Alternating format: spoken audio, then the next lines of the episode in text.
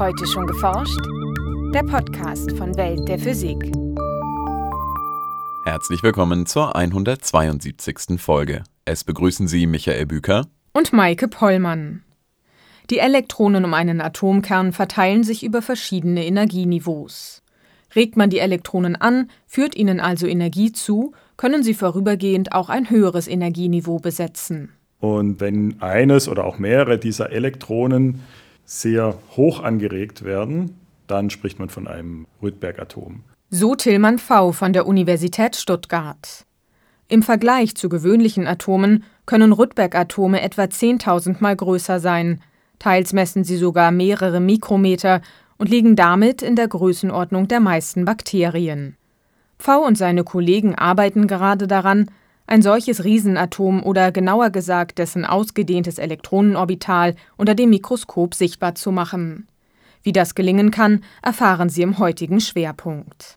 In den Nachrichten geht es um einen optischen Traktorstrahl für Submillimeterobjekte, um die Imitation eines astrophysikalischen Jets im Labor und um die Entstehung von Sonneneruptionen.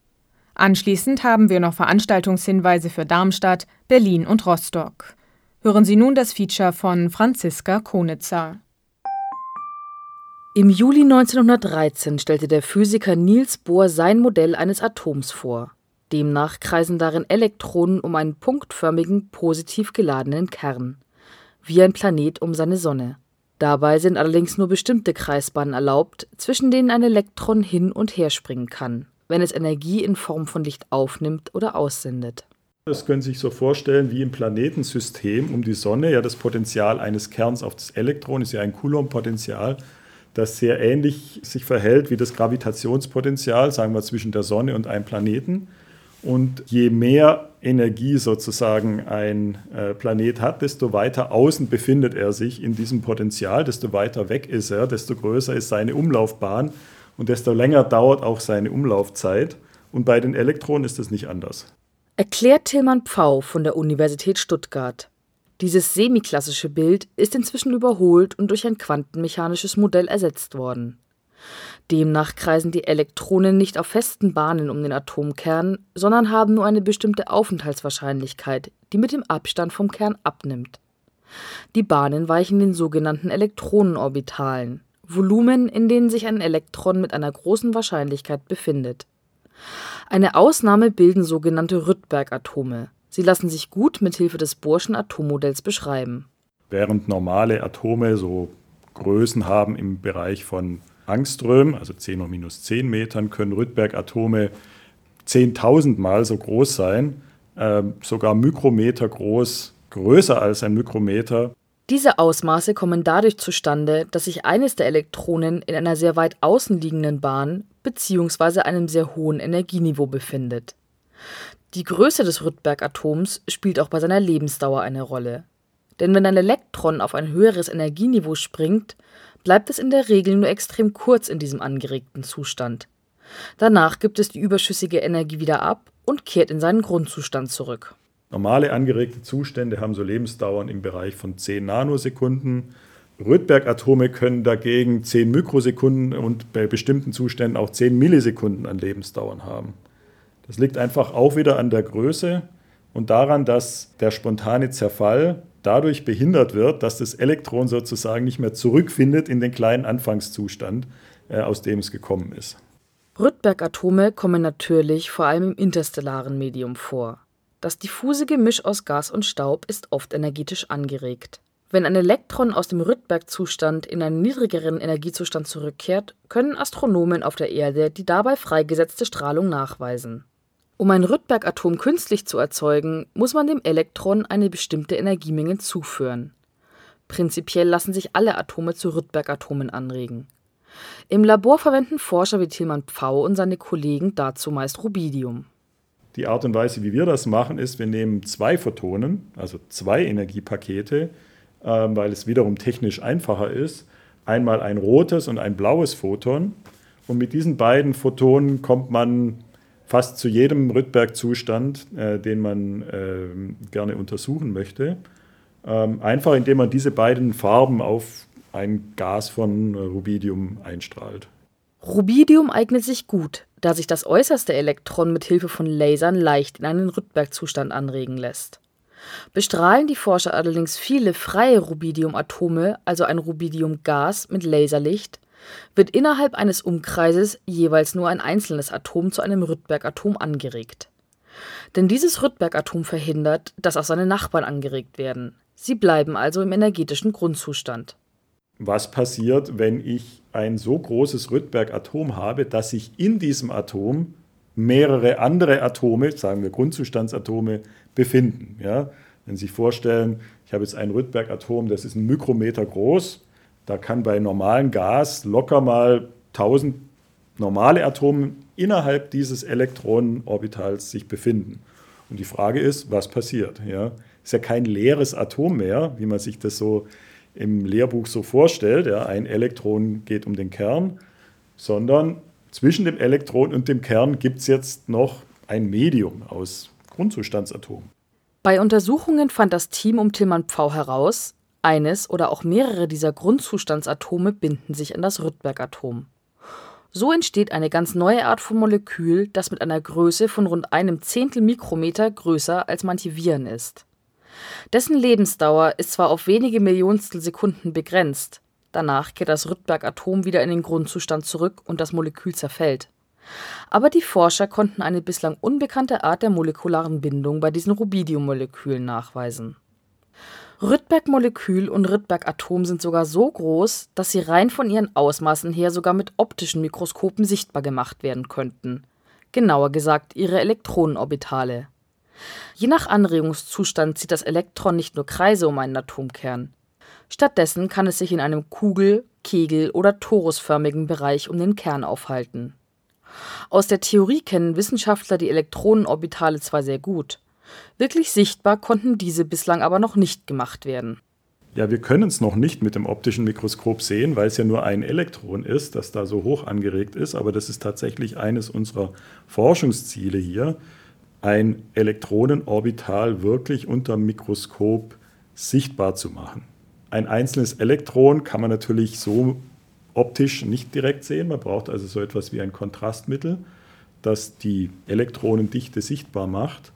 Und wir haben den Plan, ein sehr kaltes Gas von Atomen als Kontrastmittel zu benutzen, um diese Orbitale sichtbar zu machen.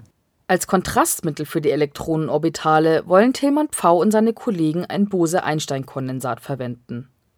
Ein solches Kondensat besteht aus ultrakalten Atomen, die sich wie eine Superflüssigkeit ohne innere Reibung verhalten. Wir nehmen ein Bose-Einstein-Kondensat und bringen ein Rydberg-Elektron in dieses Bose-Einstein-Kondensat hinein. Dadurch, dass es so kalt ist, spürt es dieses einzelne Elektron und die sehr schwache Wechselwirkung mit diesem einzelnen Elektron so, dass das ganze Bose-Einstein-Kondensat in das Orbital hineinfließen möchte.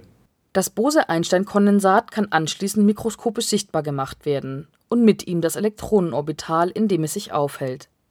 Tillmann Pfau rechnet innerhalb des nächsten Jahres mit Ergebnissen, dem ersten echten Blick auf ein Rydberg-Atom. Nachrichten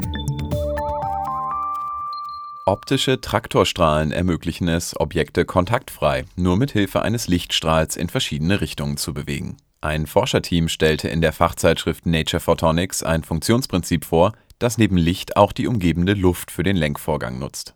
Die Wissenschaftler verwendeten hohle Glaskugeln von einem Fünftel Millimeter Durchmesser, die mit Gold beschichtet waren. Mit einem Laserstrahl, der die Murmeln röhrenförmig umschloss, erhitzten die Forscher nur ausgewählte Stellen auf der Murmeloberfläche. Die ungleiche Temperaturverteilung übertrug sich auf die umgebende Luft, deren Gasteilchen nun stärker an den erhitzten Punkt stießen die Murmel erfuhr dadurch einen Rückstoß und bewegte sich so bis zu 20 Zentimeter weit in oder entgegen der Strahlrichtung durch die Luft im Labor.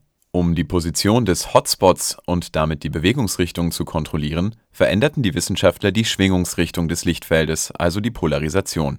Dadurch konnten sie die Murmeln stoppen oder die Richtung nach Belieben ändern Frühere Umsetzungen eines Lasertraktorstrahls, bei denen ausschließlich die Stöße der Photonen das Objekt bewegen, erreichen nur rund ein Hundertstel der nun überbrückten Distanz. Nach Angaben der Wissenschaftler war in diesem Versuch vor allem die Größe des Labors der Grund dafür, dass nicht noch eine größere Entfernung überbrückt wurde. In der Nähe von schwarzen Löchern, Quasaren oder Protosternen lassen sich häufig gebündelte Materiestrahlen beobachten, die mitunter mehrere Lichtjahre weit ins All hinausschießen. Ein neues Modell, das erklärt, wie Magnetfelder für die Bildung solcher Jets in jungen Sternen sorgen, wurde nun erfolgreich im Labor überprüft, wie Forscher in der Fachzeitschrift Science berichten. Das Team bestrahlte eine Probe aus Kunststoff mit einem Laser. Die Elektronen in der Probe gerieten dadurch in Bewegung und das zuvor feste Kunststoffobjekt verwandelte sich in ein leitfähiges Plasma. Zugleich wurde diese heiße Wolke aus Elektronen und Ionen einem sehr starken gepulsten Magnetfeld ausgesetzt. Die Hypothese der Physiker unter Einfluss des Magnetfelds fokussiert sich das normalerweise breit gestreute Plasma und bildet eine Aushöhlung im Inneren.